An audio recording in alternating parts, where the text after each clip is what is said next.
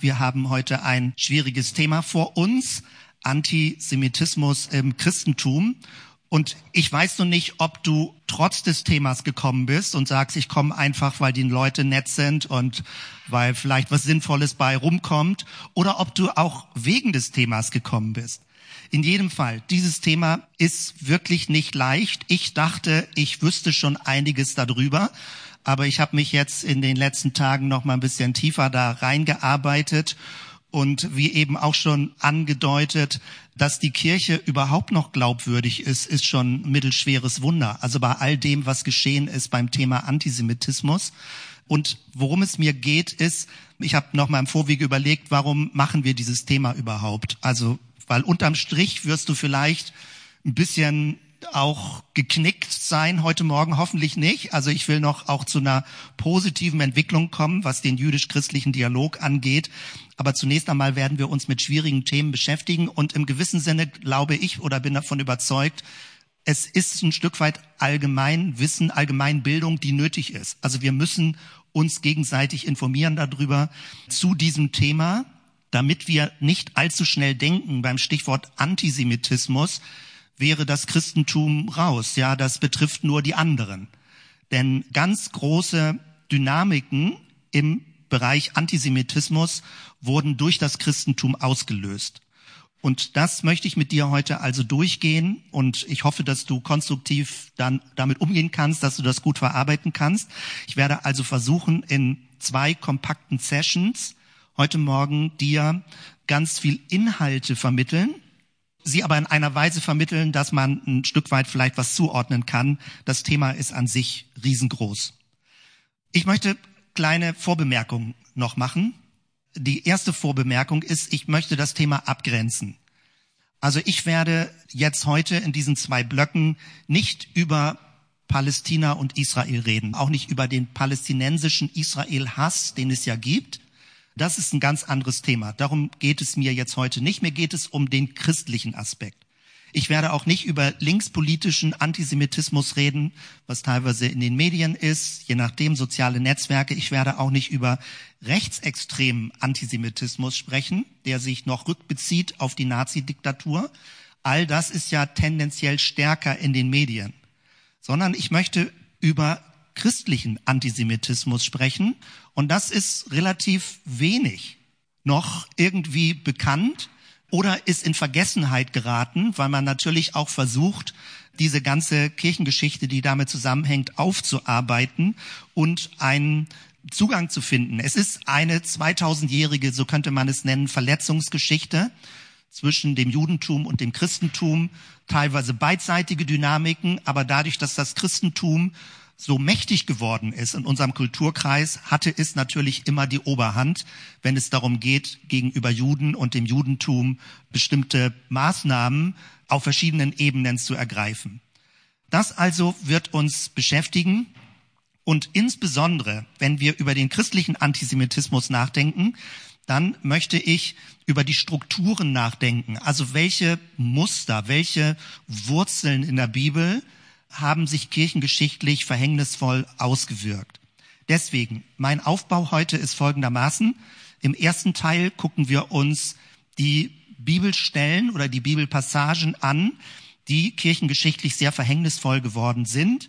Und ich werde dir die Passagen vorstellen und kurz erläutern, wohin diese Passagen interpretiert wurden und versuche dann aber auch immer Anmerkungen zu machen, wie in der neueren Zeit, die letzten 50 Jahre vielleicht, versucht wurde, auch bestimmte andere Perspektiven zu speziellen Bibelstellen mit einzubauen. Und im zweiten Teil werden wir uns dann kirchengeschichtlich mit dem Antisemitismus beschäftigen. Das sind nun 2000 Jahre, das kann man nur in einem sehr schnellen Durchgang machen, aber ich werde dir bestimmte Phasen zeigen und bestimmte Motive, die bis heute nachwirken. Also viele Motive des Antisemitismus sind im Hochmittelalter, 10., 11., 12. Jahrhundert entstanden und wirken bis heute nach. Und je nachdem, wie man Fachliteratur dazu liest, gibt es Leute, die sagen, nahezu alle, also nahezu, das kann man jetzt statistisch nicht vollständig verifizieren, aber ganz, ganz viele Verschwörungsmythen in der heutigen Zeit haben antisemitischen Ursprung. Man muss eben mehr Hintergrundwissen haben, um die Motive zu erkennen, die bedient werden. Und das, was du aber weltweit so als Verschwörungsmythen, Erzählungen mit der ganzen Corona-Pandemie, mit den ganzen Kriegen, die jetzt kommen, mit der Weltwirtschaft, haben in allermeisten Fällen, wenn du weit zurückgehst, kommst du auf antisemitische Ursprünge und Wurzeln von den Deutungsmotiven, die da eben hinterstecken. Das nur mal so als Ankündigung. Deswegen, was ich eben meine, ist, ist es sowas wie Bildung, nötige christliche Bildung, ein gewisses Pflichtprogramm, auch wenn es unangenehm ist. Also für mich selbst ähm, habe ich mir das auch selber verordnet, mich da noch stärker reinzudenken. Ich beginne mit einer kleinen Anekdote, also zu diesem Thema jetzt, also Anekdote klingt vielleicht gar nicht so gut, eher so eine verstörende Erfahrung, die liegt viele Jahre zurück. Ich war Jugendlicher in Hamburg in einer großen Gemeinde. Ich war Teil einer Theatergruppe und wir hatten, soweit ich mich erinnere, ich kann mich nicht an alle Details erinnern, wir hatten einen auswärtigen Theatertermin. Und im Rahmen der Pause oder nach dem Theaterstück gab es irgendwie ein Gespräch dazu. Und ich erinnere mich noch daran, wie jemand mit seinem christlichen Hintergrundverständnis irgendwie so sagte, die Juden sind doch selbst schuld. Die haben Jesus umgebracht, die haben nicht gehört, was Gott ihnen sagen wollte. Das ist ein verstocktes Volk, die sind doch selbst schuld. Damals war ich noch zu wenig drin in dieser Materie. Ich fing gerade selbst erst an, die Bibel zu lesen und konnte da auch nichts wirklich drauf antworten. Aber ich kann mich bis heute dran erinnern, dass mich das ziemlich irritiert hat, weil jemand mit einer christlichen Selbstverständlichkeit diese Art von Urteil gefällt hat. Und wir werden heute dazu kommen, dass genau diese Elemente sehr herausragend sind, was dieses christliche Muster des Antisemitismus angeht. Hier vorne siehst du drei Bücher. Ich habe mir eine ganze Liste von Büchern bestellt. Dieses sind jetzt sehr aktuelle Bücher, die ich empfehlen kann sehr kompakt so ein Doppelband Achim Bühl, Antisemitismus, Geschichte und Strukturen von der Antike bis 1848 und dann nochmal in der neueren Zeit bis heute.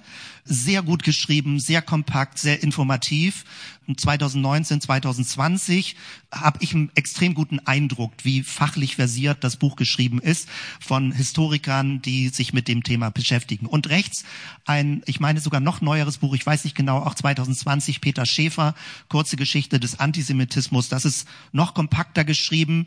Also wenn du selbst Interesse hast, dich da ein bisschen genauer mit zu beschäftigen, wäre das meine Empfehlung. Was ist Antisemitismus? Wir müssen mit einer Definition beginnen und wie es inzwischen üblich ist, fragt man ChatGPT. Und dieses ist die kurze Definition, die ich gestern abgerufen habe. Antisemitismus bezeichnet Vorurteile, Feindseligkeit oder Diskriminierung gegenüber Juden als ethnische, religiöse oder kulturelle Gruppe. Es kann sich in verschiedenen Formen äußern, von verbaler Ablehnung und Stereotypen bis hin zu physischer Gewalt oder politischer Unterdrückung. Es ist wichtig zu beachten, dass Antisemitismus oft tiefe historische Wurzeln hat und trotz fortlaufender Bemühungen um Aufklärung und Gleichstellung immer noch existiert. Das ist jetzt eine relativ allgemeine Definition, aber mit so einer kurzen Antwort kann man schon mal was verstehen. Wenn man jetzt die Fachliteratur dazu liest, und das fand ich selbst sehr spannend, aber auch irritierend natürlich zu lesen, dann geht es darum, dass der Begriff Jude von manchen Leuten anders definiert wird, als das Judentum es selbst definiert. In der Nazi-Diktatur gab es diese Zuspitzung, ob du Jude bist, bestimme ich da geht es nicht wirklich um das Judentum, wie es sich selbst versteht, sondern es geht darum, dass von außen ein Judentum konstruiert wird und dahingehend dann Menschen verurteilt werden. Das macht es natürlich noch komplexer. Und ich habe dir mal das Zitat aus den Büchern, die ich eben gezeigt habe, aus dem linken Buch da äh, nochmal herauskopiert in kurzer Form. Als Fazit, unsere erste Annäherung an den Terminus Antisemitismus hat somit ergeben, dass der Definitionsversuch feindselig oder gar hasserfüllte Einstellungen und Verhaltensweisen gegenüber den Juden zwingend um den Passus oder Menschen, die zu Juden konstruiert werden, zu erweitern ist. Ich hoffe, das kann man so schnell nachvollziehen. Also man redet so leicht von Juden oder Judentum, aber die Frage ist, was ist denn genau damit gemeint? Und dieser Begriff, die Juden, der hat sich im Laufe der Zeit so verselbstständigt, dass es ein Schimpfwort geworden ist, egal ob es wirklich eine konkrete Beschreibung ist des Judentums einfach nur als eine gewisse Form von Abwertung, die dann auf einen Menschen als Stereotype gelegt werden. Das heißt also, wenn wir jetzt in dieses Thema weiter einsteigen, dann ist wichtig zu beachten, auch die Forschung diskutiert bis heute, wie definiert man eigentlich Antisemitismus. Bei Chat GPT sieht das so simpel aus. Man kann einfach sagen, Feindschaft gegen Juden. Aber es hat ganz viele komplexe Auswirkungen und wir werden also bis in die heutige Zeit noch kommen, wo auch diese Phänomene dann auftreten. Jetzt steigen wir in den historischen Bereich ein und man muss also bei allem, wo das Christentum wirklich sehr destruktiv sich gegenüber dem Judentum verhalten hat, man muss auch fairerweise sagen, der Antisemitismus beginnt nicht mit dem Christentum. Er ist früher, er ist schon in der Antike und ich habe jetzt alles nur in Kurzform. Wie gesagt, ich habe auf die Bücher verwiesen. Ich versuche dir Dinge zusammenzufassen in super Kurzform, paar Stichworte hier zusammengefasst. Der vorchristliche Antisemitismus in der Antike zeigt sich an folgenden Stellen. Also auf der einen Seite kennen wir in der Bibel die Exodus-Geschichte. Israel beschreibt die ja als Befreiungsgeschichte. Israel wurde befreit vom Gott der Israeliten, Mose, Anführer, führte sie raus in das neue gelobte Land. Es gibt eine Gegenerzählung, die Jahrhunderte später entwickelt wurde, dass das keine Befreiung war, sondern dass Israel vertrieben und rausgeschmissen wurde. Dass also Ägypten gesagt hat, jetzt reicht es uns, ihr Israeliten, wir treiben euch in die Wüste. Also es gibt eine ganz andere Erzählung in der frühen ägyptischen äh, Kultur. Ich rede nicht von heutiger Zeit. Ja, das ist jetzt 2000, zweieinhalbtausend Jahre her. Also eine Erzählung, dass das, was Israel als Befreiungsgeschichte beschreibt, beschreibt der ägyptische Kulturkreis als wir wollen mit euch nichts mehr zu tun haben. Und dieses Muster geht also sehr weit zurück, dass sich das dann immer weiter durchgezogen hat. In Persien, die Meder und Perser, da kennen wir in der Bibel die Geschichte von Esther. Da ging es darum, der erste Genozid, dass aufgrund eines Erlasses des Herrschers, dass die Juden an einem bestimmten Tag ausgerottet werden sollten. Warum? Weil sie ihren eigenen Gott anbeten und sich nicht in diesen Götterkult einfügen, der von der Mehrheitsgesellschaft vertreten wird. Das ist schon sehr weit zurück im Alten Testament. Stichwort Altes Testament komme ich auch gleich zu. Auch diese Redeweise muss man immer neu bedenken. Dann gibt es die Geschichte von Daniel. Das ist in Babylon.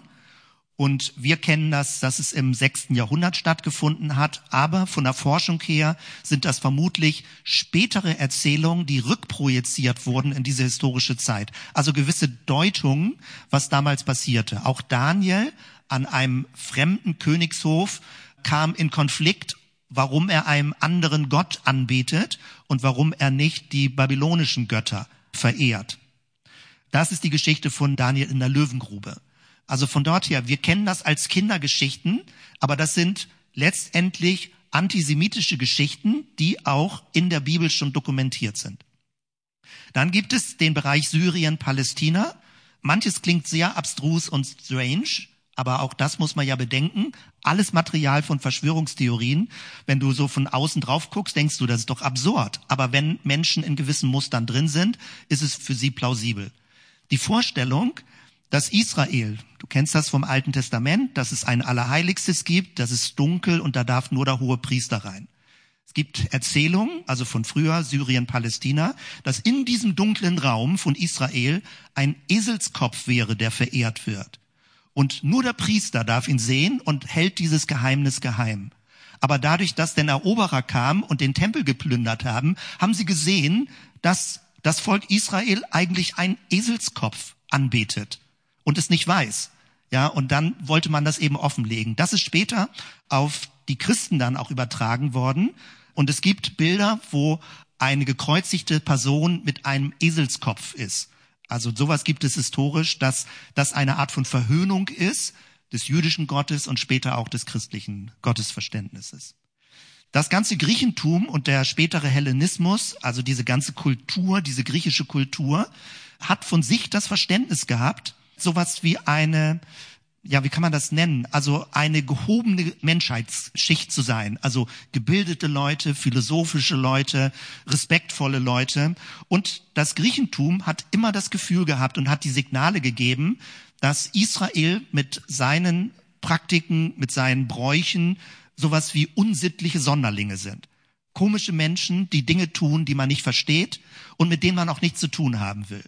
Weil die Gebildeten wollen mit dieser niederen, komischen Volksschicht nichts zu tun haben, was die Juden damals verkörpert haben. Damals ging das schon los, dass also angefangen wurde, dass die Juden als Menschen verächtlich gemacht wurden, weil sie so anders und so komisch waren.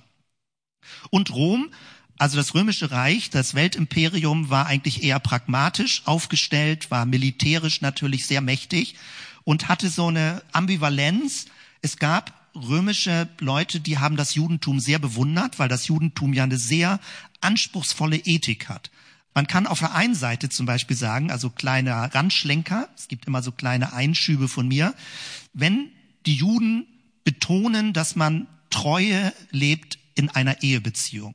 Denn mag das für die einen ein guter Wert sein, für die anderen ist es aber was Exklusives im Sinne von, warum wollen die mit uns nicht sich verheiraten oder eine schöne Orgie feiern? Also warum sind sie ihren Ehefrauen treu? Das ist überhaupt gar nicht was immer Positives gewesen, dass die Juden solche Werte hatten oder dass sie bestimmte Essensvorschriften hatten, womit die Außenwelt, die Mehrheitsgesellschaft den Eindruck hatte, die wollen mit uns nichts zu tun haben. Die sondern sich ab, die sind ihr eigener separater Club und machen so ihr gesondertes Süppchen und integrieren sich nicht in die Mehrheitsgesellschaft. Das war immer die Dynamik. Und auf der einen Seite haben Römer das bewundert, wie anspruchsvoll die Ethik des Judentums ist. Und auf der anderen Seite gab es auch ausgrenzende Hassstrukturen. Da gibt es eine Reihe von Belegen, die historisch da zu finden sind. Was waren genau die Vorwürfe? Und jetzt kommen wir schon in Muster rein, die sich immer wieder und immer wieder wiederholen. Hier mal zusammengefasst. Es ist viel Text, was ich heute habe. Wenn es dir zu viel wird, kannst du es später nochmal in den Folien nachlesen. Aber es geht nicht ohne viel Text, also weil es ist viel Material. Die Vorwürfe gegenüber den Israeliten und dem Volk Israel, letztendlich dem Judentum. Sie verehren Buchrollen und verweigern sich den anerkannten Göttern. Ihr Gott hat keinen Namen und kein Bildnis. Wenn wir heutzutage manchmal denken, der Gott heißt Jahwe, J-H-W-H, dieses Tetragramm mit diesen vier Konsonanten, dann denken wir, das wäre ein Name. So ist das ja auch 2. Mose 3, dass äh, Mose fragt, was ist dein Name, Gott? Aber der Name ist kein Name. Es ist ein Nichtname. Es ist ein, dass Gott sagt, du brauchst keinen Namen, um mich beschwören zu können, weil die meisten heidnischen Kulte haben ja einen Namen, mit dem man Gott beschwören kann. Das ist Rumpelstilzchen, ja. Also wer den Namen kennt, hat die Macht, hat die magische Macht. Und der sogenannte Name Gottes, 2. Mose 3, ist eben kein Name. Es ist ein Name, in Anführungsstrichen, wo gesagt wird, du brauchst keinen magischen Namen, sondern es reicht der Zuspruch, ich bin mit dir. Ich bin der, ich bin mit dabei. Und das ist dann später im Christentum manchmal als Name aufgegriffen worden. Aber das Judentum versteht es gerade als ein Nichtnamen. Also diese vier Konsonanten ist der Versuch, irgendwie Gott in Sprache zu bringen, ohne dass er habhaft gemacht wird durch eine magische Formel. Und das war den umliegenden heidnischen Völkern sehr strange, denn damals waren ja alle religiös. Wir sind heutzutage geprägt durch die Aufklärung, wo man denkt, das Säkulare ist das Normale und man muss sich extra entscheiden, religiös zu werden. Damals war die ganze Welt religiös. Und die Juden, das muss man sich verständlich machen, wirkten eher gottlos, weil sie weder einen Gott hatten, den man sehen konnte, wo es kein Bildnis von gab, wo man nicht mal ihn mit konkreten Namen ansprechen konnte, aber irgendwie verehrten sie was, keiner wusste so genau was. Und die Juden, auch die frühen Christen, galten als Atheisten. Das muss man sich erstmal klar machen, wie verdreht das damals gewesen ist gegenüber heute. Und das war auch der Vorwurf gegenüber dem Judentum. Letztendlich sind sie gottlos. Sie haben keinen Gott, den man erkennen kann, wo man genau weiß, womit man es zu tun hat. Sie integrieren sich nicht in die Mehrheitsgesellschaft. Sie sind Menschenfeinde und Sonderlinge mit seltsamen Bräuchen. Und die drei seltsamen Bräuche, die ja auch bis in heutige Zeit immer mal wieder aufploppen, was ist das Seltsames da beim Judentum? Also die drei Punkte, wo es immer kritisch wurde, ist das Thema Beschneidung. ist das eigentlich eine Art von Verstümmelung des menschlichen Körpers. Bis heute gab es ja Diskussionen dazu und das ist ein komplexes Thema, da will ich nicht weiter zu sagen. Aber es zieht sich durch die ganze Kirchengeschichte. Der Sabbat, der Sabbat wird nicht als Tag der Ruhe verstanden, sondern damals hat man ja rund um die Uhr gearbeitet, sieben Tage die Woche. Der Sabbat wirkte wie ein Tag der Trägheit. Im Sinne von, ach so, jetzt meinen die Juden nicht arbeiten zu müssen. Was für ein faules Volk. Also ganz andere Darstellung, wie der Sabbat jetzt heutzutage wahrgenommen wird. Und das Verbot von Schweinefleisch, weil die umliegenden Völker haben Schweine gegessen oder viele, nicht alle. Also die Griechen oder die Römer, du kennst das aus Asterix und Obelix, also Schweinefleisch war angesagt. Und dadurch, dass die Juden nicht Schweinefleisch gegessen haben, haben sie an solchen Essgemeinschaften, solchen Tischgemeinschaften nicht teilgenommen. Und der Effekt war, dass man den Eindruck hat, sie sind Menschenfeinde. Sie wollen nicht die Gemeinschaft mit anderen. Sie meiden die Gemeinschaft mit Römern, sie meiden die Gemeinschaft mit Griechen, sie bleiben unter sich, sie sind völlig isoliert und bis dahin sogar, dass man den Eindruck hat, die Juden sind fremdenfeindlich. Wer die Bibel kennt, weiß ja, dass die frühesten Asylstädte dass der Fremdling geachtet wird, findet man schon in den fünf Büchern Mose.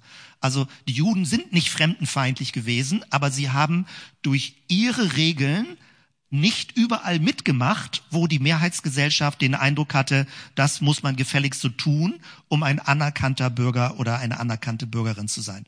Diese Vorwürfe, die ich jetzt eben aufgezählt habe, ziehen sich durch die Jahrhunderte und werden immer schärfer und spitzen sich durch bestimmtes Material immer mehr zu. Jetzt möchte ich in den christlichen Bereich wechseln und bevor ich zu Bibelstellen komme, möchte ich dir einen ganz kleinen Überblick geben, weil man muss den Kontext verstehen, warum diese Dynamik sich so hochgeschaukelt hat. Also, nur ganz kurz Stichpunkte und das wird jetzt nicht hier vorne sein, ich erläutere das nur hier von meinen Notizen her. Es gibt ja eine Entwicklung. Jesus war Jude, und hat als Jude im Judentum gelehrt. Aber nach etwa 100 Jahren, knapp 100 Jahren, Ende des ersten Jahrhunderts, Anfang des zweiten Jahrhunderts, koppelte sich das Christentum, das junge Christentum, was jüdisch-christlich war, immer mehr aus und breitete sich unter den sogenannten Heiden aus, also die heidenchristlichen Gemeinden. Und das sind damals die Griechen gewesen, die Griechen und die Römer.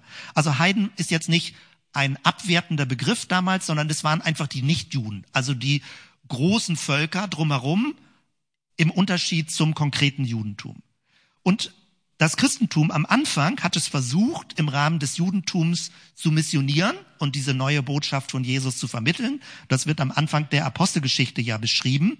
Die erste Gemeinde war in Jerusalem, aber die wirkliche Wachstumsmissionsgemeinde war Antiochien.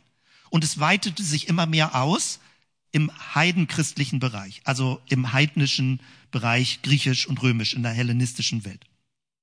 Diese Logik muss man verstehen, denn am Anfang war die Urgemeinde vollständig im Judentum drin. Also eine jüdische Sondergruppe, eine jüdische Sekte, Sekte jetzt auch nicht als was Abwertendes, sondern eine Sondergruppe, ein Teilbereich, letztendlich der Versuch, innerhalb des Judentums etwas zu erneuern, nämlich durch Jesus, den Messias, etwas zu erneuern, den Jesus zu verkündigen als Messias und es zunächst den Juden zu verkündigen, es in den Synagogen zu verkündigen, unter dem Judentum zu verkündigen. Und in der Apostelgeschichte steht ja auch drin, wie am Anfang sich viele jüdische Priester bekehrt haben.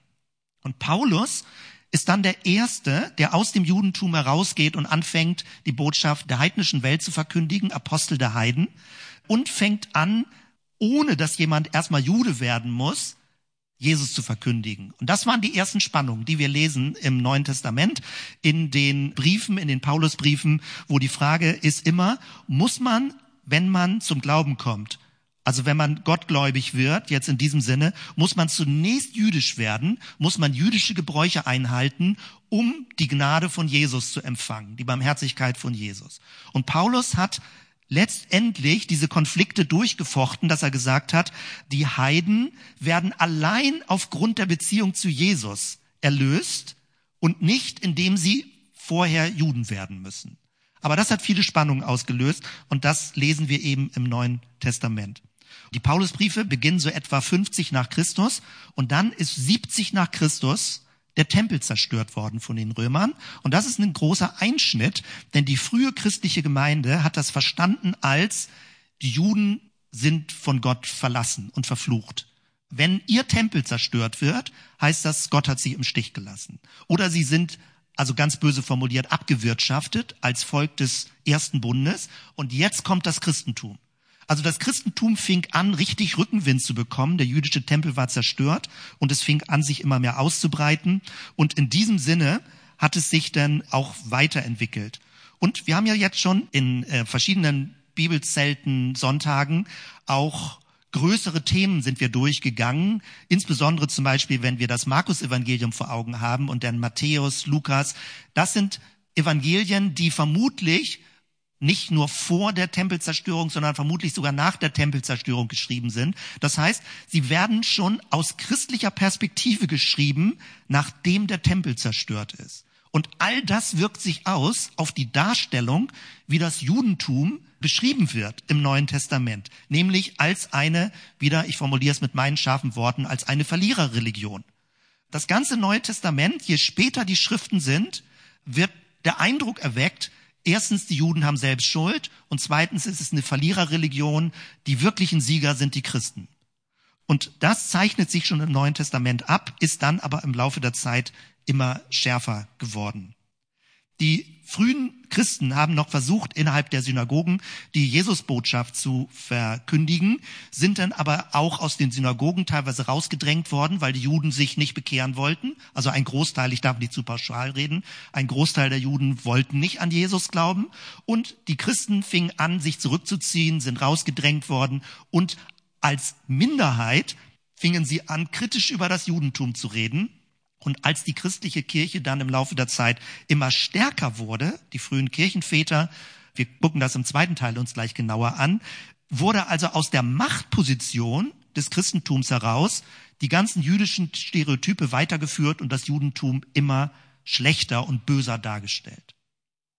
Das also als Überblick dieser Anfangsdynamik, denn Paulus hat am Anfang noch versucht zu vermitteln, und die spätere kirchengeschichtliche Entwicklung entwickelte sich dann eben dahin, dass aufgrund der biblischen Texte es immer schärfer interpretiert wurde gegen das Judentum. Aber es war am Anfang nicht in dieser Schärfe da und ich zeige das gleich mal an Paulus Texten.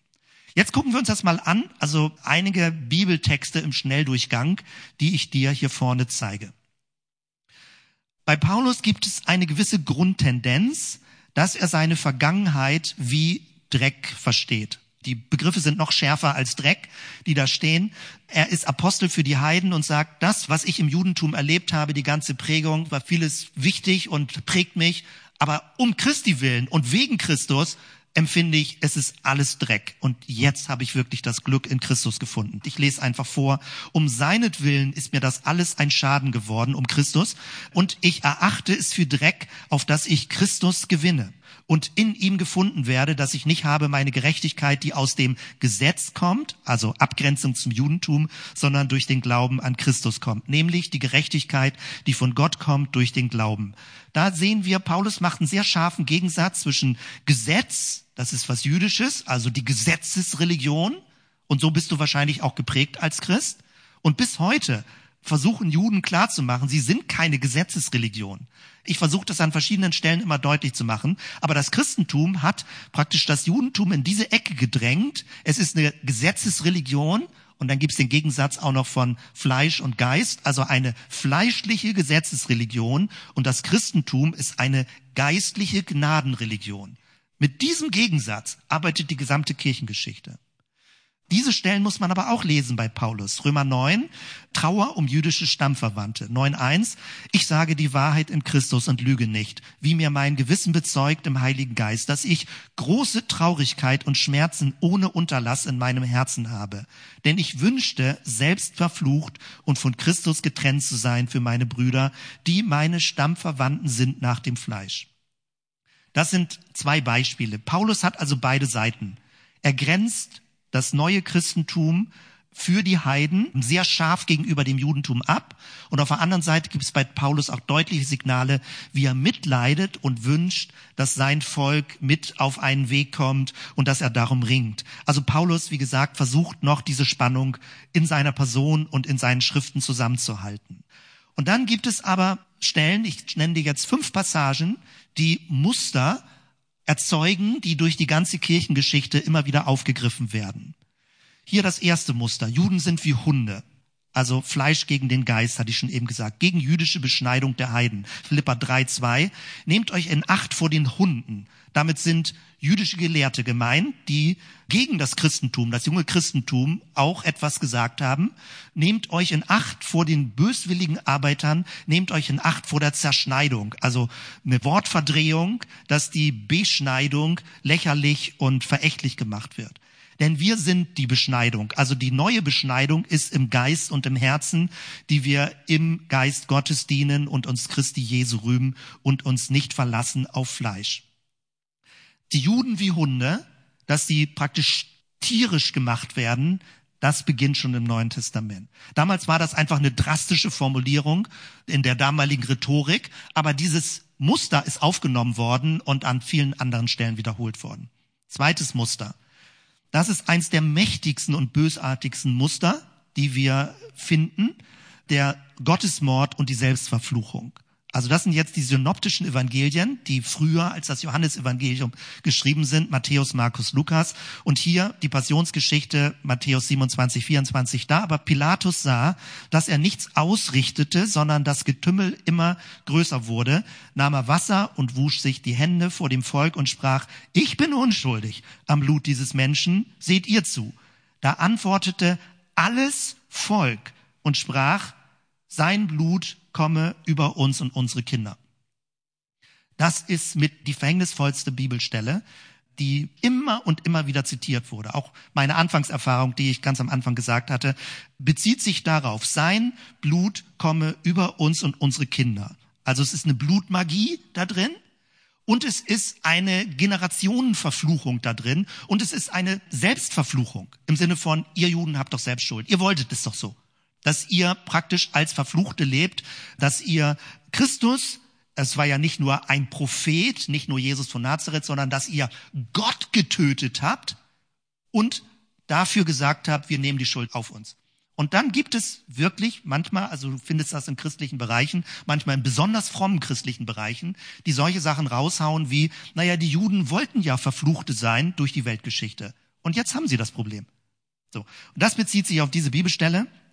Und hier insbesondere auch im Matthäus-Evangelium, Markus-Evangelium finden wir das auch, dass die Römer möglichst positiv dargestellt werden. Also historisch war Pilatus wahrscheinlich ein ziemlich fieser Typ, der sehr gerissen war, der auch ohne irgendwelche Gerichtsprozesse Leute hat kreuzigen lassen. Also es ist historisch nicht belegt, dass Pilatus so sympathisch war. Aber weil die frühe Christenheit drohte selbst in Verfolgung zu geraten, Nero, Rombrand 64 nach Christus, haben sie Evangelien geschrieben, wo die Römer nicht ganz so böse dargestellt werden. Weil das funktioniert sonst nicht, sonst hätten sie die Evangelien nicht gut verbreiten können. Du magst vielleicht ein anderes Bibelverständnis haben, aber was ich jetzt meine, ist gerade, es ist eine tendenziöse Darstellung. Also die Römer werden eher unschuldig dargestellt, obwohl das die eigentliche Militärmacht war, die alles zu verantworten hatte. Und die Juden werden dargestellt als eine Art von Intrigengruppe, die im Hintergrund die Weltmacht manipuliert. Ja, erkennst du schon das Verschwörungsmuster? Also die Juden im Hintergrund ziehen die Fäden. Sie sagen ja, wir können ja eigentlich Jesus nicht kreuzigen, das könnt nur ihr Römer. Und die Römer sagen, wir sind unschuldig. Aber eigentlich haben die Juden es initiiert, die Römer haben es nur ausgeführt. Das ist die Logik von Weltverschwörung. Die Juden ziehen im Hintergrund die Fäden und die eigentlich sichtbaren weltpolitischen Mächte tanzen nach der Pfeife des sogenannten Weltjudentums. Das ist das gängige Muster von ganz vielen Verschwörungstheorien. Bis in heutige Zeit. Hochaktuell. Also das heißt, dieses haben wir und das Problem ist, dass hier alles Volk steht, weil es gab ja sowas wie einen Innenhof bei Pilatus und da war nun ganz bestimmt nicht alles Volk anwesend. Also die neueren Auslegungen würden differenzieren und sagen, ja, es gab einen aufgestachelten Mob, der gerufen hat, kreuzige ihn, aber dass das im Evangelium dargestellt wird als das gesamte jüdische Volk möchte, dass Jesus, der Sohn Gottes, hingerichtet wird, das hat historisch keine Grundlage. Das wurde aber später so aufgegriffen, dann kirchengeschichtlich. Drittes Muster. Nochmal eine Stufe höher geschaltet. Judas als Personifikation des Bösen. Im zweiten Teil habe ich gleich nochmal ein Bild, wie das in Malerei auch dargestellt wurde. Die synoptischen Evangelien beschreiben Judas ja als den Verräter. Und Judas Iskariot Markus 14,10, einer von den Zwölfen ging hin zu den hohen Priestern, dass er ihn an sich verriete. Da sie das hörten, wurden sie froh und versprachen, ihm Geld zu geben, und er suchte, wie er ihn bei guter Gelegenheit verraten könnte. Also Judas als die Person, die Jesus verrät, die heuchlerisch ist, die im Hintergrund agiert, die um Geld etwas macht, also das Motiv, dass Juden irgendwie geldgierig werden. Judas ist ja derjenige, der sich nicht bekehren wollte.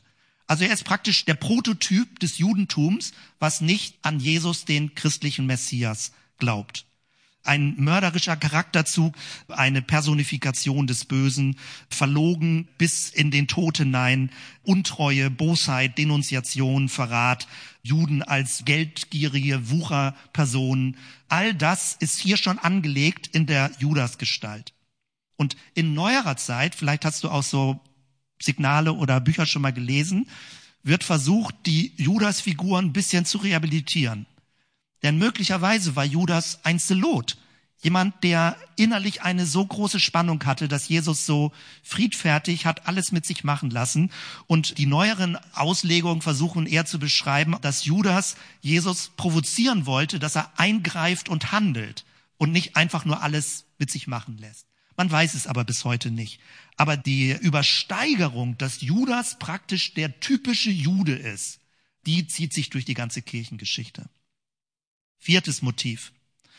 Die Juden als Kinder des Teufels. Die Verallgemeinerung die Juden. Und das Johannesevangelium verwendet ganz häufig diese Formulierung, je nachdem welche Bibelübersetzung du nimmst. In neueren Übersetzungen wird schon übersetzt die Obrigkeit, die jüdische Obrigkeit die hat Jesus verraten.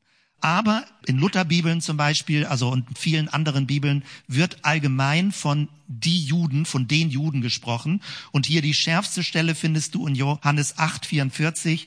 Ihr habt den Teufel zum Vater und nach eures Vaters Begierden wollt ihr tun. Der ist ein Mörder von Anfang an und steht nicht in der Wahrheit, denn die Wahrheit ist nicht in ihm. Wenn er die Lüge redet, so redet er aus dem eigenen, denn er ist ein Lügner und der Vater der Lüge. Das ist das Muster, was praktisch Juden generell zu Lügnern macht. Dass sie Verräter sind, dass sie Feinde im Inneren sind, dass sie den Christen Böses wollen und bis dahin sogar, dass es Verschwörungstheorien gibt, dass der Antichrist, der jüdische Antichrist, kommen wir gleich noch zu, vom Teufel geboren wird also nicht von Gott geboren wird, sondern vom Teufel geboren ist. Johannes Evangelium hat viele Stellen, die sehr scharf gegen das Judentum sprechen. Aber wie gesagt, ich habe es eben schon angedeutet, in neuerer Zeit wird versucht, auch historisch zu klären, es sind nicht die Juden gewesen, sondern ist es die Oberschicht gewesen. Es sind die Sadduzäer gewesen, die diese politischen Intrigen vorangebracht haben und versucht haben, diese Volksbewegung zu zerstören. Der fünfte Punkt, Substitutionstheorie. Die meint, dass das Volk Israel, wie ich eben schon böse gesagt habe, abgewirtschaftet hat. Es ist jetzt ersetzt worden durch das neue Volk, nämlich die Christen und die Kirche. Das heißt, Israel ist vorbei. Alles, was Gott mit Israel gemacht hat, ist eine historische Geschichte, die man nachlesen kann. Aber diese Bündnisstruktur, dass Gott mit seinem Volk eine Geschichte schreibt, das ist jetzt übertragen worden auf die christliche Kirche. Das meint Substitutionstheorie. Also eine Enterbung Israels. Und man findet das besonders im Hebräerbrief, den ich an sich sehr schätze, den Hebräerbrief, weil er so sehr herausstellt, was Jesus Besonderes gebracht hat. Aber wenn man bestimmte Stellen liest, denkt man, das Alte, das Judentum sozusagen ist vorbei. Hier Kapitel 7, 22, so ist Jesus Bürger eines viel besseren Bundes geworden. Oder 8, 9, denn sie, also das Volk Israel, sind nicht geblieben in meinem Bund, darum habe ich auch nicht mehr auf sie geachtet, spricht der Herr. Also gemeint dann, das Volk Israel hat den Bund Gottes gebrochen und verlassen und die Kirche schreibt jetzt die Geschichte weiter. Wenn man diese fünf Stereotypen vor Augen hat und diese Muster, dann kann man ein bisschen ahnen, wie sich das durch die Kirchengeschichte zieht. Ich werde das gleich ein bisschen weiter ausführen. Vor der Pause möchte ich dir aber noch folgende Korrekturen sagen, die ich auch sehr spannend natürlich finde.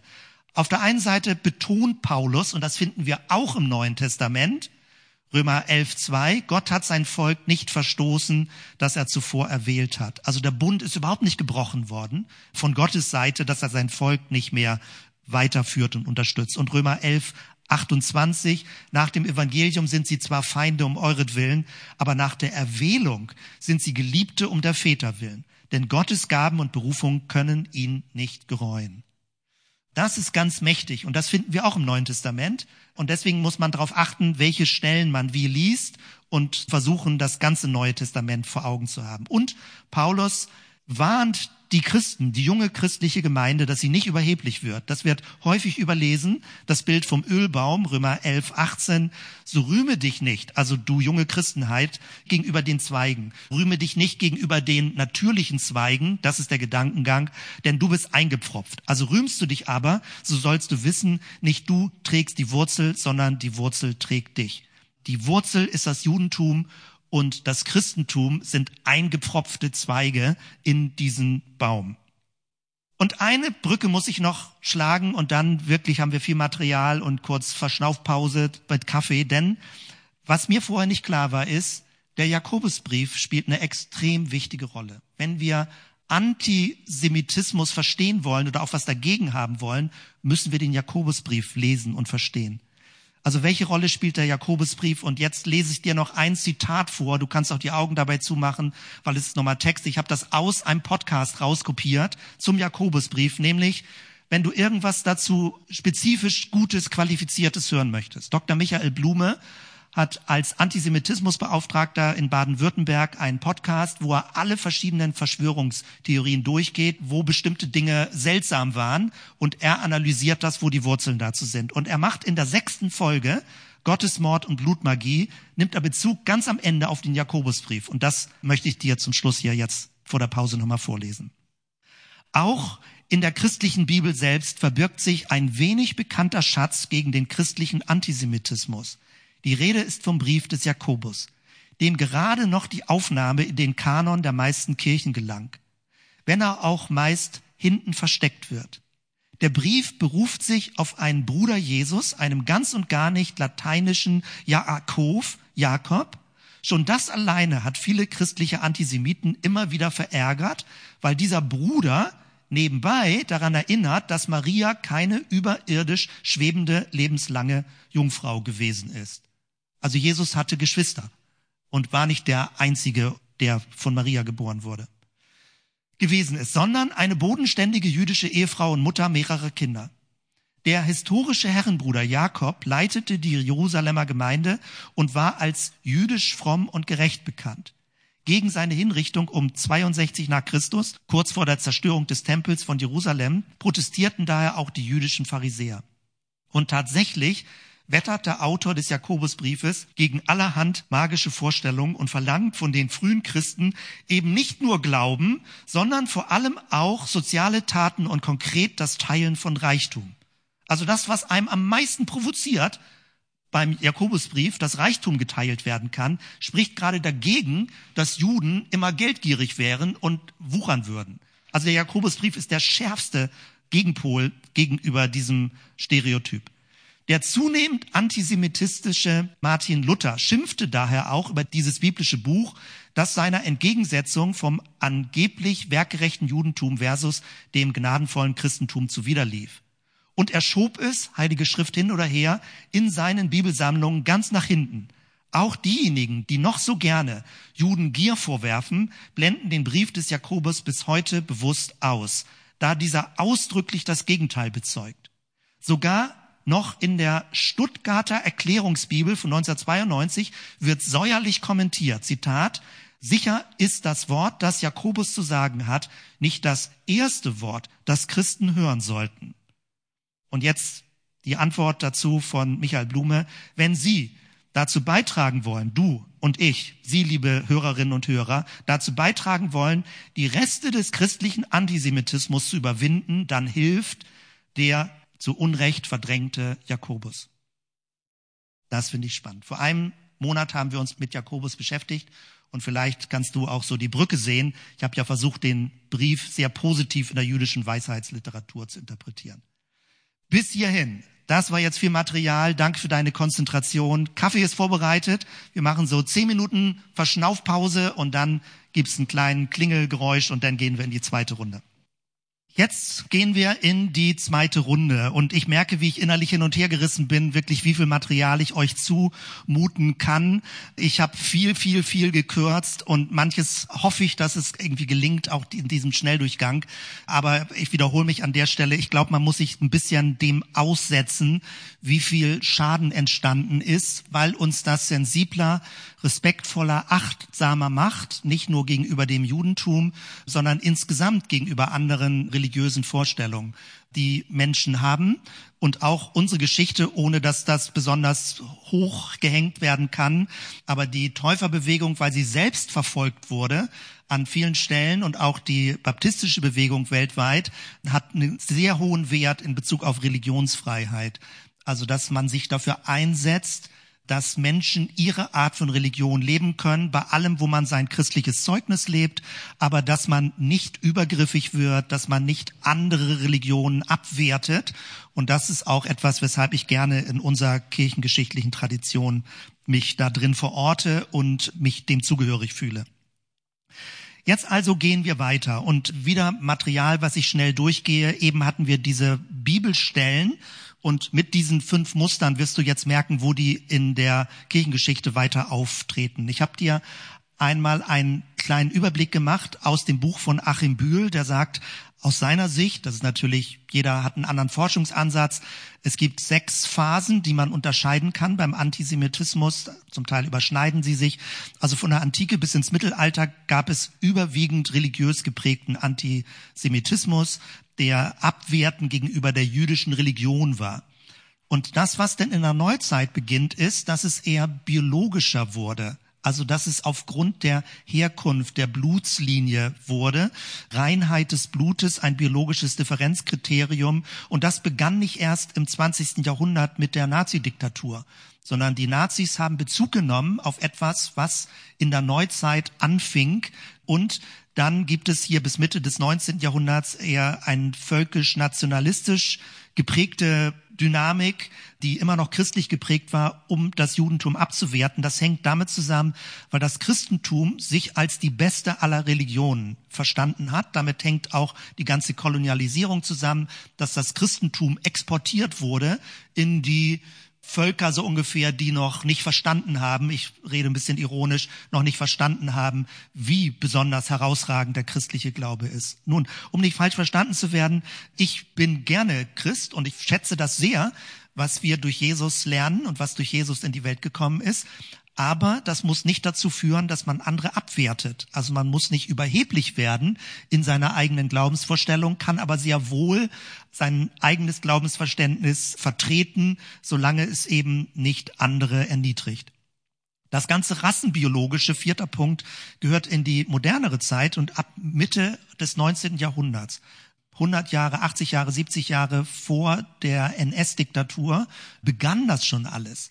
Das ist vielen gar nicht bekannt, dass das schon am Ende des 19. Jahrhunderts so eine Art von Rassentheorie gegeben hat, wo das Judentum eben auch als eine Rasse verstanden wird, die auch kritisch beäugt wird. Und dann kommt es zu diesem Vernichtungsantisemitismus in der Nazi-Diktatur.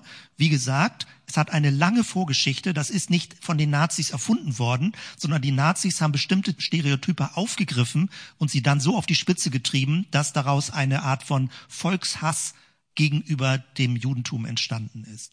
Und auch nach dem Holocaust gibt es einen Antisemitismus, der nochmal wieder eine andere Gestalt hat.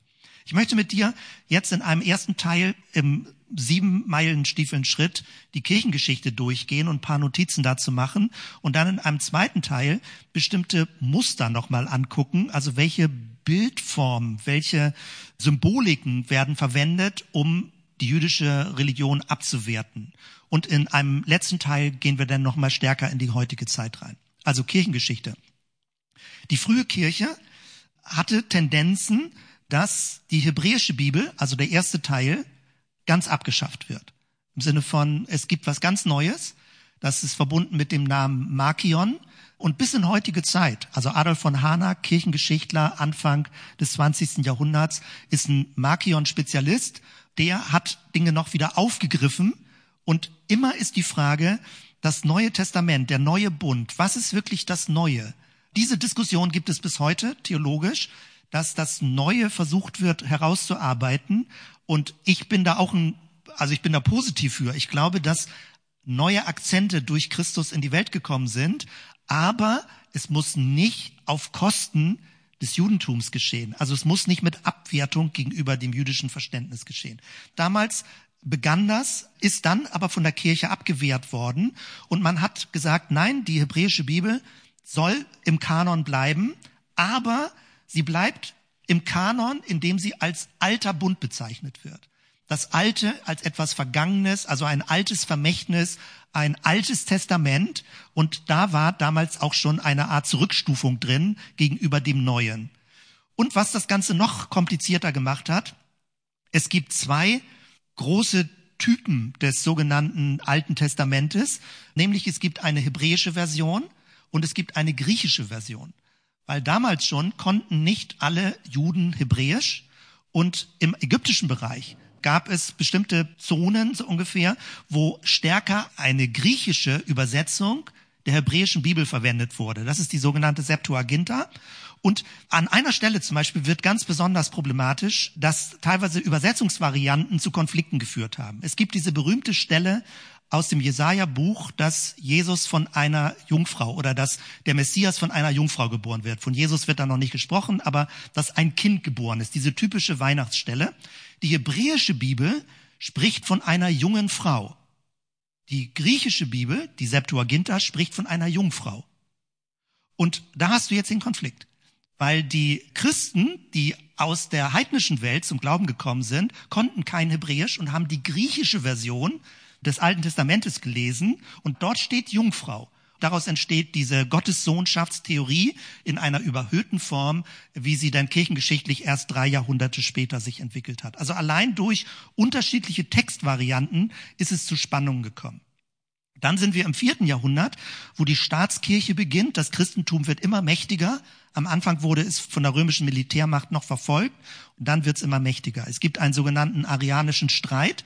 Da ist der Verdacht, dass es noch unter dem christlichen Label jüdische Akzente gibt, die rausgedrängt werden müssen. Der Streit dauert fast ein Jahrhundert, im vierten Jahrhundert, und zum Schluss kommt die Trinitätslehre bei raus. Also wo eindeutig gesagt wird, Jesus von einer Jungfrau geboren, wesensgleich mit dem Schöpfergott, dem Vater, ganz stark pointiert. Die Trinitätslehre findest du in dieser Zuspitzung nicht im Neuen Testament. Es gibt eher Hinweise, dass es den Vater, den Sohn, den Geist gibt, aber nicht in dieser zugespitzten Bekenntnisformulierung. Und das ist nochmal ganz stark passiert, auch damit dann in Abgrenzung gegenüber dem Judentum. Wobei umgekehrt vielleicht das Judentum dann sagen würde, ihr habt ja nicht einen Gott, sondern drei Götter. Das ist die Dynamik, mit der man es da hat. Also die Trinitätslehre wird entwickelt und etabliert. Und auch mit kirchlicher Macht durchgesetzt. Also damals hat ja die Kirche auch Macht eingesetzt, um bestimmte Glaubenswahrheiten zu vermitteln, bis hin zu Zwangstaufen. Dann gehen wir weiter. Augustin, der große Kirchenvater im fünften Jahrhundert, hat sehr folgenreich etwas über Juden, also das jüdische Verständnis folgendermaßen beschrieben. Es geht darum, dass Juden gewissermaßen geduldet werden. Also sie sollen nicht verfolgt werden, sie sollen nicht rausgedrängt werden. Warum? Weil sie gewissermaßen ein negatives Zeugnis für die Christen sind.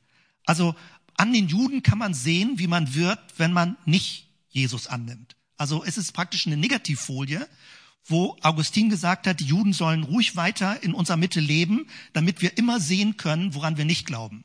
Also diese Logik war da drin und die hält sich bis heute auch noch durch mit der Hoffnung, mit der Erwartung, dass Juden am Ende der Zeit sich bekehren und den Messias Jesus für sich denn auch anerkennen.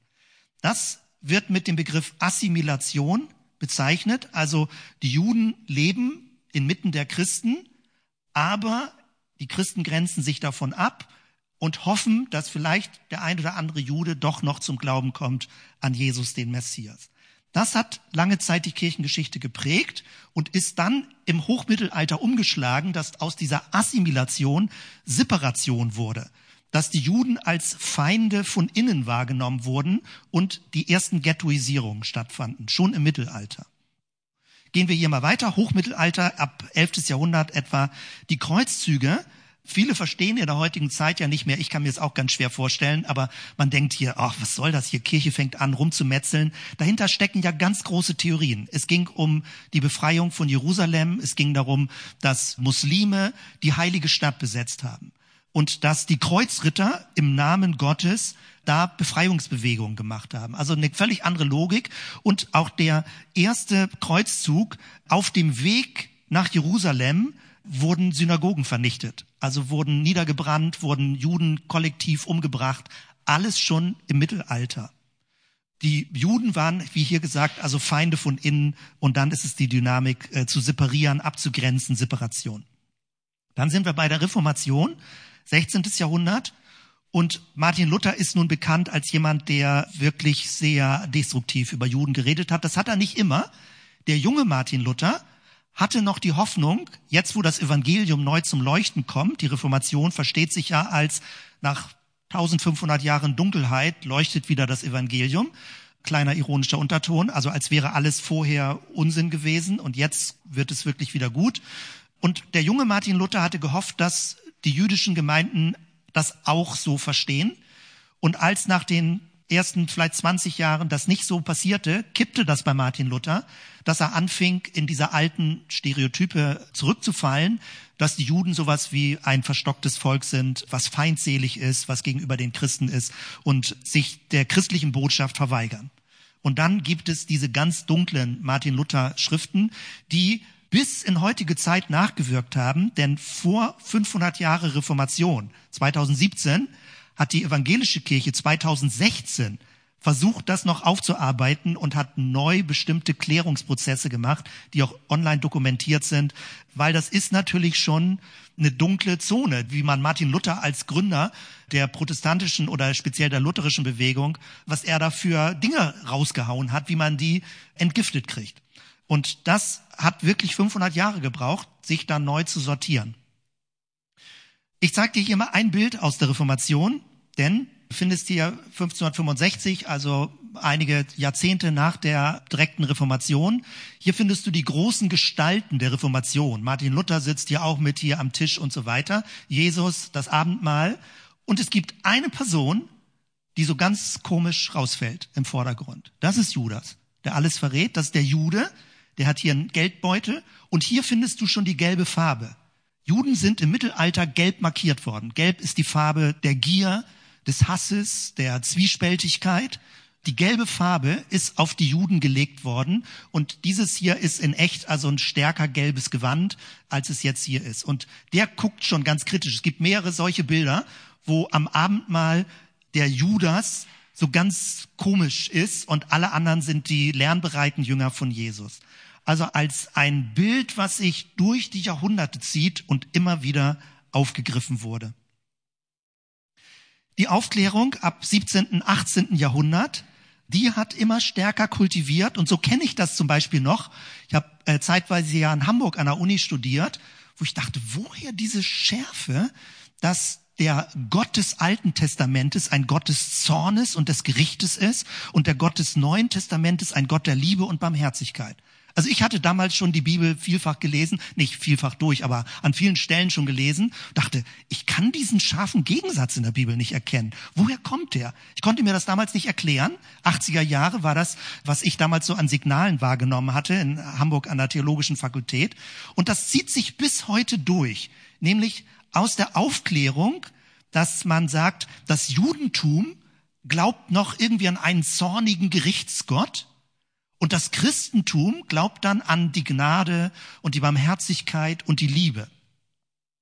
Wer seine Bibel ein bisschen kennt, weiß, dass das so nicht stimmt in diesem Gegensatz.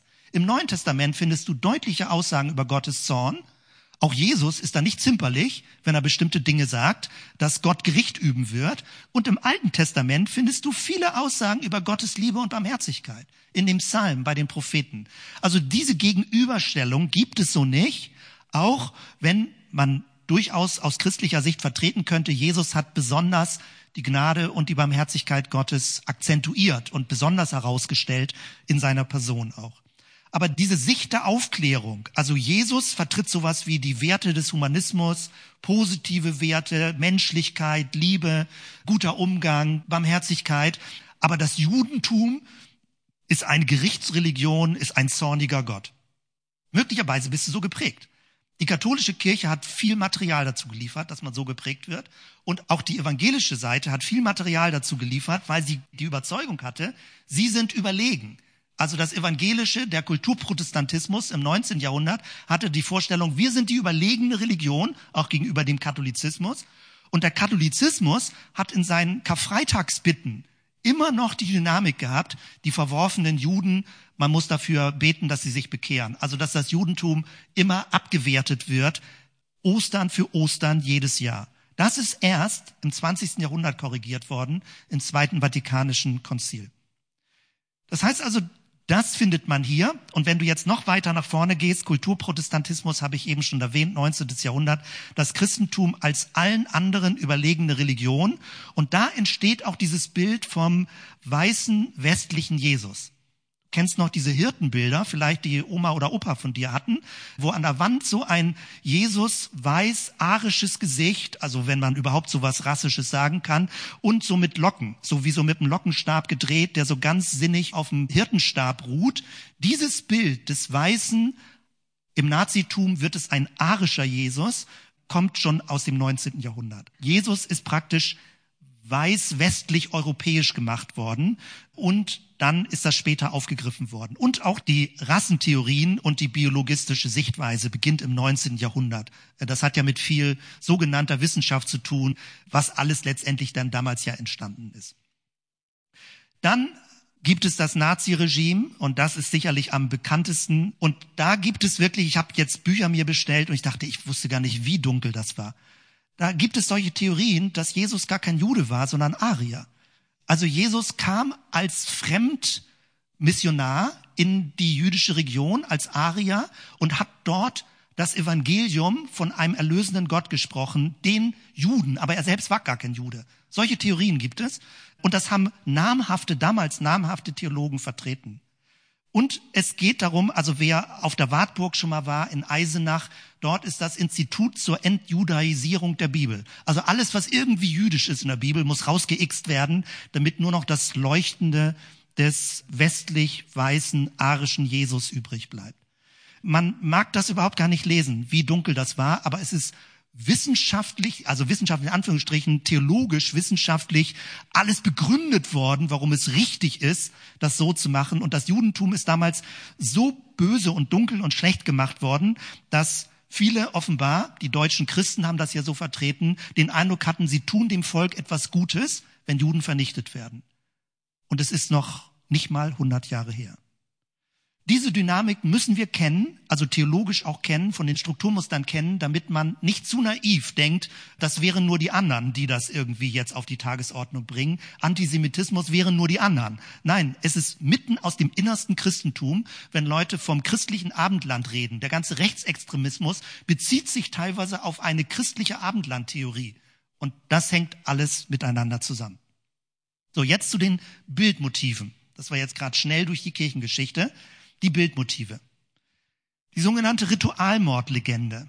12. Jahrhundert und wird immer weiter durchgezogen. Was ist damit gemeint? Es ist damit gemeint, dass zu Ostern angeblich im Geheimen Juden Jungs entführt haben, kleine Jungs entführt haben und sie geschlachtet haben, diese Kinder, das Blut zu Ostern getrunken haben, Karfreitag, um damit das Jesusbild, den Jesus, der geboren wurde, gekreuzigt wurde, praktisch zu verhöhnen und schlecht zu machen. Also sie haben anhand konkreter Menschenopfer angeblich die Juden, die christliche Religion verhöhnt. Es hat sich verbreitet. Es gibt eine Reihe von solchen Ritualmordlegenden. Das heißt, immer wenn irgendwo ein Junge verschwunden war, ging man davon aus, die Juden haben ihn gestohlen und haben ihn für ihre Rituale verwendet. Man denkt, wie absurd. Aber es ist erschreckend, wie breit diese Legende war. Und wir werden sie gleich sehen, dass sie in neuester Zeit wieder aufgekommen ist. Dann gibt es die Markierung von Kleidung, habe ich schon angesprochen, mit der gelben Farbe. Das geht bis ins Mittelalter zurück. Es gibt den sogenannten Hostienfrevel. Das heißt auch, damals begann es ja in der katholischen Kirche, dass man an diese, ich kann das immer so schlecht aussprechen, Transsubstantiation, also an die Verwandlung des Abendmahls, dass es wirklich das Blut Christi und wirklich der Leib Christi wird. Ist jetzt sehr verkürzt. Die katholische Kirche hat da eine differenziertere Theologie. Aber die volkstümliche Form war, während des Klingelns verwandelt sich was, ganz mystisch. Das war so das volkstümliche Verständnis. So wie so eine magische Handlung während der Eucharistie. Und dann wurde den Juden vorgeworfen, dass sie heimlich eingebrochen sind und diese geweihten Hostien geklaut haben, um sie ähnlich wie ein magisches Ritual zu zerstechen, zu zerbrechen, weil es war ja der Leib Christi. Und sie haben den Leib Christi praktisch zerbrochen, mit Füßen getreten, angeblich. Also immer wenn irgendwo Hostien, diese kleinen, sage ich mal, Brotersatzstückchen, diese Oblaten, geklaut wurden, dann wurde das den Juden zugeschoben. Das heißt, die Juden wurden schrittweise, systematisch zu Sündenböcken gemacht für alles, wo irgendwas komisch war. Bis hin später zu den Hexenverbrennungen. Es betraf ganz besonders Juden. Wenn du den Begriff Hexensabbat zum Beispiel hörst, dann heißt das, dass die Hexen am Sabbat, jüdische Hexen, praktisch ihre Rituale gefeiert haben. Also der Hexensabbat, Krabbat kennen vielleicht Leute noch, Kindergeschichte, geht bis dahin zurück, dass praktisch der Sabbat sowas wie ein Hexenkult gewesen ist und die Inquisition, die christliche Militärmaschine, müsste man denn sagen, hat Leuten Geständnisse erpresst, herausgepresst, dass sie irgendwann Dinge zugegeben haben, die sie nicht gemacht haben. Es gab ja diese ganzen Mechanismen bei der Inquisition und ganz viele von beispielsweise jüdischen Frauen wurden hingerichtet, weil sie an dieser Stelle verdächtigt wurden. So kannst du auch Leute denunzieren, ja, also in der Nachbarschaft, weil der Verdacht allein führt schon zu einer Verhaftung. Brunnenvergifter, da wird's noch stärker. Es gab ja verschiedene Pestwellen, die auch über Europa waren. Und weil man den Eindruck hatte, die Juden sind so feindlich gegenüber dem Christentum, es waren ja auch Ärzte darunter, das war ganz mysteriös, wenn man nicht über magische Rituale Menschen heilen kann, sondern über gewisse vielleicht Naturmedizin. Es gibt also eine Reihe von sehr, sehr guten Ärzten in der Kirchengeschichte, also jüdischen Ärzten, aber es war sehr mysteriös. Und umgekehrt, immer wenn eine Krankheit ausbrach, hat man sie den Juden zugeschoben. Also die Pest wäre durch die Juden verursacht, indem sie das Trinkwasser vergiftet haben, indem sie die Brunnen vergiftet haben. Vielleicht erinnerst du dich daran, dass die Corona-Pandemie ja auch als eine Weltverschwörung von Leuten verstanden wurde. Bei allem, was da wissenschaftlich so oder so, woher das Virus kam, das weiß man ja nicht ganz genau. Die Frage ist immer, was wird daraus gemacht? Also hat jemand eine Absicht, diese Krankheit zu produzieren? Menschen krank zu machen, zum Beispiel, damit er dann seine Impfstoffe verkaufen kann. Das ist ja diese Logik, diese Weltverschwörungslogik, die dahinter steht. Dass es einfach nur eine Krankheit ist, mit der wir zurechtkommen müssen, wird gar nicht in Betracht gezogen, sondern es wird eine Hintergrundabsicht behauptet, dass mit voller Absicht irgendeine Weltelite Krankheiten produziert, damit sie umso reicher wird, wenn sie Medizin verkaufen kann. Dass das im Einzelfall durchaus der Fall sein kann, dass zum Beispiel Medikamente zurückgehalten werden und nicht kostengünstig zum Beispiel für afrikanische Länder verkauft werden, damit Leute mehr Geld machen, das kann ja alles der Fall sein. Die Frage ist, steckt da sowas wie eine Weltverschwörung hinter? Und die Pestdynamik war schon so etwas wie eine Weltverschwörung. Also die Juden sind Feinde der Christen und haben über ganz Europa Brunnen vergiftet in einer konzertierten Aktion und dadurch sollte die Gesellschaft ausgerottet werden, also die christliche Gesellschaft und eine Fremdeinwanderung ermöglicht werden. Die Judensau, das ist ja ein beliebtes Schimpfwort, das kommt auch immer mehr auf in Schulen. Woher kommt das eigentlich? Das ist eine Verhöhnung des jüdischen Glaubens, dass nämlich Juden in Verbindung mit einer Sau dargestellt werden. Ganz besonders die Wittenberger Stadtkirche, da kannst du das sehen, mal ein Bild. Hier eine Sau und diese kleinen Hüte signalisieren, das sind jüdische Menschen und die säugen an den Sitzen der Sau. Also das Judentum ernährt sich eigentlich von der Sau so, und behauptet aber, es würde irgendwie äh, keine Schweine essen. Bis dahin sogar, dass irgendwie in das Hinterteil der Sau reingeguckt wird. Das Judentum wird bösartig verhöhnt, indem eine Sau verwendet wird, ein Schwein verwendet wird. So auf diese Weise wurden auch schon in der Antike, als der Tempel geschändet wurde, wurde das so gemacht, nämlich indem eine Sau geschlachtet wurde auf dem Tempel oder Saublut äh, über die heiligen Gegenstände verbreitet wurden. Und eine Judensau ist praktisch jetzt dann die Verlängerung des Schimpfwortes dazu, dass Juden wie Säue sind. Ja, also das kann man kaum aussprechen, aber darauf bezieht sich das. Und ich weiß nicht, ob du sowas schon mal in Schulen in den neueren Dynamiken mitbekommen hast, dass das offenbar auch bei Schülern ein Schimpfwort wird, was wieder leicht über die Lippen kommt. Und dieses ist jetzt ein Bild, ein Relief von der Stadtkirche in Wittenberg, wo die Reformation begonnen hat. Ja, das ist bis heute da und es wird bis heute diskutiert. Darf man das eigentlich da machen oder muss das abgenommen werden? Ist das historisch wichtig als Erinnerung oder ist das eine Diffamierung, die korrigiert werden muss? Der Antichrist und Gegenmessias, ich habe das schon angedeutet, das geht bis ins Hochmittelalter zurück, ins zehnte Jahrhundert, dass der Antichrist ein Jude ist dass er irgendwie auftaucht, dass er vom Teufel gezeugt ist, dass die Juden dem glauben werden und dem zujubeln werden, dass er den Tempel aufbauen wird und die Christen versuchen wird zu vernichten. Also der Antichrist kommt aus dem jüdischen Milieu. Und damit wird das Judentum natürlich die Feindschaft par excellence. Also weil man überall verdächtigen muss, ob aus dem Judentum wo der Antichrist kommen wird. Und ein siebter Punkt, die roten Juden, damit wird die ganze Farbe rot diffamiert. Rothaarige Menschen, die als Juden diffamiert werden. Und es ist ein Volksstamm, von dem hier gesprochen wird, der irgendwo geheim im Norden ist und in der Endzeit losgelassen wird. Und damit bist du bei den ganzen neueren Entwicklungen. Also kommt der Weltuntergang vom Nordosten. Und das geht ganz weit zurück, die sogenannten roten Juden, die da kommen werden, die verborgenen Stämme Israels, die nicht nur in Nordamerika sind, sondern auch in Russland oder weiter sind und sich erheben werden gegenüber der restlichen Welt. Du denkst vielleicht, was für eine absurde und abstruse Theorie. Ich versuche dir nur etwas darzustellen, wie weit das zurückgeht. Und es moduliert praktisch. Diese Motive modulieren und wandeln sich und treten dann in anderer Gestalt wieder auf. Und es geht so weit, historisch zurück, 13. Jahrhundert. Jetzt gehen wir noch mal ein bisschen in neuere Zeit und dann versuche ich den Bogen zu kriegen, wie der jüdische Dialog versucht, bei all dem Verstörenden und Schaden, der angerichtet ist, miteinander wieder in Kontakt zu kommen, Judentum und Christentum. Dieses hast du vielleicht schon mal gehört, die Protokolle der Weisen von Zion, die sind vor gut 100 Jahren entstanden und inzwischen nachweislich gefälscht. Es ist eine Fälschung, aber darin wird zum ersten Mal in dieser drastischen Form dargestellt oder behauptet, dass es eine Weltverschwörung von Juden gibt. Auch zum Stichwort zum Beispiel Geld, Juden, Wall Street, äh, überhaupt die ganze Kapitalwirtschaft, dass das jüdisch unterwandert wäre, das sogenannte Weltjudentum. Dazu muss man wissen, das habe ich eben bei der Kirchengeschichte übersprungen, dass Juden in den Geldsektor hineingedrängt wurden. Sie wurden herausgedrängt aus den Gilden, aus dem üblichen Handwerk. Und das Einzige, was sie noch tun konnten, war, Kredite zu verleihen. Und das haben die Christen ihnen erlaubt, weil die Christen durften keine Kredite einander verleihen. Beide beziehen sich auf dieselbe Stelle im Alten Testament. Und nur wenn man einander fremd war, durfte man Kredite verleihen. Das heißt, die Christen durften nur von den Juden Kredite annehmen, weil die waren fremd genug. Untereinander durften sie es nicht.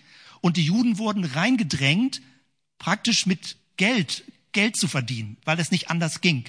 Und später ist ihnen das natürlich riesig um die Ohren geflogen und zum Vorwurf gemacht worden, dass sie angeblich Wucher sind und nur die ganzen Geldmanipulationen vor Augen hätten. Aber man muss die Geschichte richtig vom Anfang kennen und erzählen.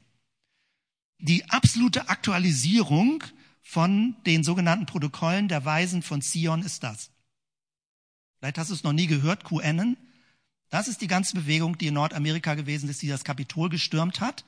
Ich verlinke dir das und schicke dir noch Material, wo das analysiert wird, wie es praktisch die neueste Form ist der Protokolle der Weisen von Zion. Und hier siehst du, wie in Deutschland auch damit gearbeitet wird, also das aufzuklären. Friedrich Ebert Stiftung hier noch in diesem Jahr, 4. Juli 17 Uhr ein Online-Seminar.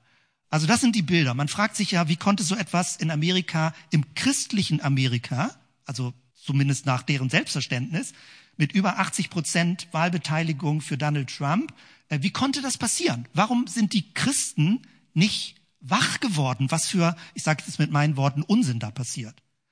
Das ist ja das, was wir in unserem Kulturkreis so schwer verstehen können. Und ich zeige dir mal, welche Muster das sind. Und jetzt kommt alles zusammen, was ich bisher vorher gesagt habe. Dieses sind Elemente dieser QAnon-Bewegung. Seit 2017 im Internet. Verschwörungstheorie mit rechtsextremistischem Hintergrund. Gegen Weltverschwörung der Juden, weil das wird angenommen. Die Behauptung, es gibt einen pädophilen Ring der Eliten, die in Geheimzirkeln Blut zur Verjüngung trinken. So, du kennst das ganze Blutmagiebild, was ich beschrieben habe gegen Zwangsverschippung. Das war die ganze Corona-Sache, wo man sagte, durch die Impfung werden Menschen eigentlich gefügig gemacht. Alles steckt dahinter. Es sind geheime jüdische Zirkel, die versuchen, die restliche Menschheit zu unterwerfen und sich auch daran zu rächen, was sie die ganzen Jahrhunderte erlitten haben. Gegen eine Vernichtung der weißen Rasse, also dass die weiße Rasse meint, sich wehren zu müssen. Donald Trump galt als Kämpfer gegen den sogenannten Deep State dass es sowas wie eine Geheimstruktur hinter der offiziellen demokratischen Struktur gab. Die Mainstream-Presse betreibt Gehirnwäsche und das Finanzwesen gilt als von Juden unterwandert. Das sind alle Muster, die zusammenkommen in dieser Bewegung. Und die Bewegung war sehr stark. Es ist jetzt eine Bewegung. Es gibt eine Reihe von Verschwörungstheorien und Bewegungen. Und jetzt hast du das Material, um bestimmte Dinge zu erkennen. Wo du sagst, hä, wo kommt das her? Warum glauben die Leute das? Das ist der ganze Nährboden, der immer wieder neu reaktiviert wird in neuen Varianten. So, puh, das war nun wirklich nochmal die dicke Dosis. Und jetzt möchte ich hoffnungsvoller enden, nämlich dir nochmal zeigen, der jüdisch-christliche Dialog. Alles, was wir hier machen in der Zellgemeinde, vieles, was ich aufgreife am Sonntag, wo ich Bezüge mache, nehme ich jüdische Gelehrte und Gelehrtinnen als praktisch Referenzpunkte und baue Dinge mit ein. Das erwähne ich nicht immer, aber ich kann das jetzt nur mal so sagen von meiner Seite. Also wir lernen von jüdischen Gelehrtinnen, Martin Buber, Hannah Arendt, Abraham Heschel habe ich in letzter Zeit häufiger zitiert. David Flusser, ein Neutestamentler, Pinchas Lapide, total wertvoll, wie er das Neue Testament mit jüdischem Hintergrund erklärt. Walter Homolka, ein Rabbiner, der aktuell in Potsdam ist, an der Hochschule dort auch und selbst versucht, das Judentum in Deutschland besser zu erklären, damit nicht so viele Missverständnisse sind.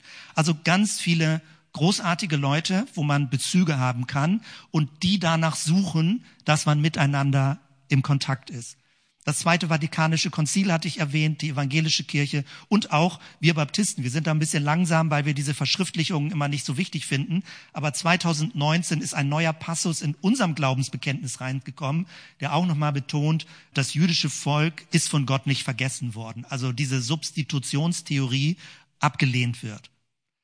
Und damit bin ich jetzt bei der letzten Folie und fasse dir die Leitlinien zusammen, wie wir uns orientieren, wie du dich orientieren kannst. Sehr kompakt. Es war jetzt sehr viel eher verstörendes und negatives Material, aber hier geht es jetzt darum, die Eckwerte zu haben, wie man Judentum, Christentum oder auch andere Religionen so miteinander zusammendenken kann, dass man sich respektiert und trotzdem sein eigenes Zeugnis leben kann.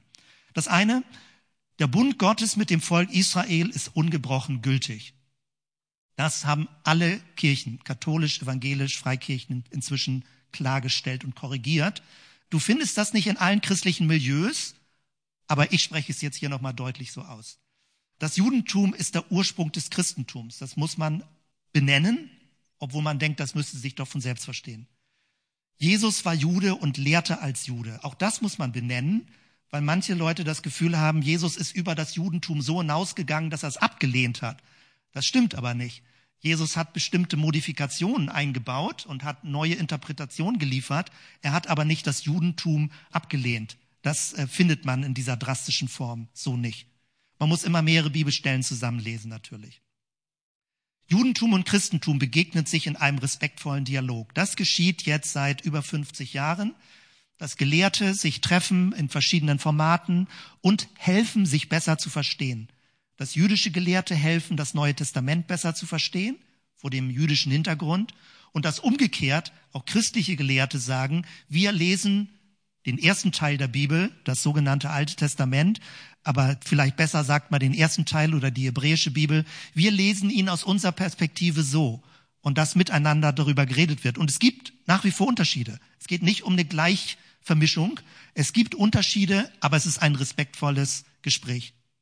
Und dann muss man auch betonen, natürlich kann man auch bezeugen, woran man glaubt. Also die Bezeugung der eigenen Sicht vom Heil, aber wo sich alle darauf verständigen, keine aggressive Missionierung. Also nicht im Sinne von, ich akzeptiere dich als Jude überhaupt gar nicht, sondern ich respektiere deine Sicht der Dinge, wie Gottes Weg mit deinem Leben ist. Und das jüdische Volk hat einen eigenen Weg, der anders ist als alle anderen Völker, aufgrund des biblischen Zeugnisses. Also man respektiert das und gleichzeitig kannst du bezeugen, was Jesus für dich bedeutet, wie du ihn verstehst als Messias und was das an Botschaft beinhaltet. Das geht beides zugleich, ohne sich gegenseitig abzuwerten. Und allerletzter Satz, in gemeinsamer Erwartung einer neuen Welt. An der Stelle verbinden sich Judentum und Christentum, dass wir Ausschau halten nach einer neuen Welt, weil wir wissen, die Welt, wie sie im Moment ist, ist kaputt an so vielen Stellen. Und ich komme ganz zum Anfang zurück. Ich spreche nicht über den Staat Israel, über das politische System, was zum Teil ja auch säkular ist. Das ist nicht unbedingt gläubiges Judentum, was im Staat Israel geschieht. Das ist ein demokratischer Staat, der ganz viele verschiedene Meinungen beinhaltet und verschiedene Richtungen beinhaltet. Das ist ein eigenes Feld. Es ist was staatspolitisches. Ich habe über das Judentum gesprochen. Und das Judentum ist weltweit durch diese ganzen Verfolgungsstrukturen auch weltweit zerstreut, hat ganz viele verschiedene Aspekte.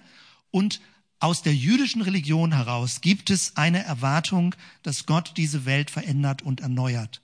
Und an der Stelle verbindet es sich auch mit dem christlichen Glauben, auch wenn wir an sich viele Passagen in der Bibel unterschiedlich interpretieren und deuten. Mit diesem Gedanken im Hintergrund würde ich gerne schließen und äh, ich hoffe, dass du mit dieser Fülle an Material klarkommen konntest. Das wäre mein Wunsch, dass bei dir auf der einen Seite ausgelöst wird schon eine gewisse Betroffenheit, was die mächtige christliche Kirche an Schaden angerichtet hat, gleichermaßen aber auch Dankbarkeit für die ganzen jüdischen Ursprünge, die wir haben in dieser großen Geschichte, die wir zusammen mit dem jüdischen Volk gehen, bis dahin, dass wir auch davon ausgehen können zu sagen, lass uns unser christliches Zeugnis leben mit aller Achtsamkeit und Respekt auch gegenüber anderen Religionen, dass wir voneinander lernen und gleichzeitig sagen, das ist von meiner Seite her wichtig, wie wir unser christliches Zeugnis einbringen. Das ist meine Hoffnung, dass wir mit diesem Material in dieser Weise so umgehen, dass uns das nicht nur bedrückt oder ja so komisch so gebeugt zurücklässt, sondern dass wir in dem Bewusstsein dieser komplexen und komplizierten Geschichte suchen, damit bin ich ganz am Anfang zurück, suchen, wie können wir den christlichen Glauben so vertreten, dass er wirklich stimmig und leuchtend und positiv vertreten wird, ohne Dunkles, was gewesen ist, äh, zu ignorieren oder auszublenden. Lass uns zusammen aufstehen und einfach das nochmal Gott bringen und um den Segen Gottes bitten.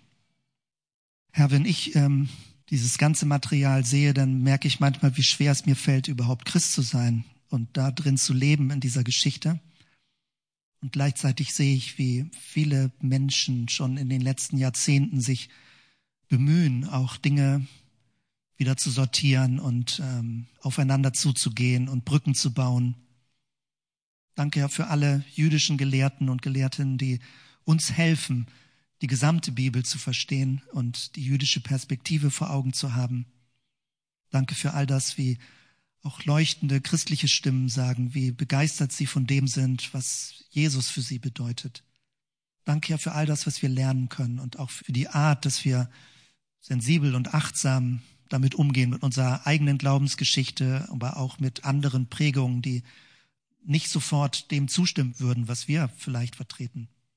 Danke, Jesus, einfach danke für diese große Geschichte, für das Wort Gottes, das in so komplexer Weise die ganze Weltgeschichte geprägt hat. Und ja, mit all dem, Herr, ich bete um deinen Segen, dass all die Inhalte uns innerlich ähm, nicht niederdrücken, sondern dass wir irgendwie erkennen können, wie wichtig das ist, ein positives Zeugnis zu leben ein respektvolles Zeugnis, eine Art von Kirche aufzubauen, wo man das Gefühl hat, das ist stimmig und das ist gut und das ist hilfreich und ist ein guter Beitrag auch in der Gesellschaft. Danke, Jesus. Danke einfach für all das, was wir von dir her lernen. Der Frieden Gottes, der höher ist als alle menschliche Vernunft, bewahre unsere Herzen und Sinne in Christus Jesus, unserem Herrn. Amen.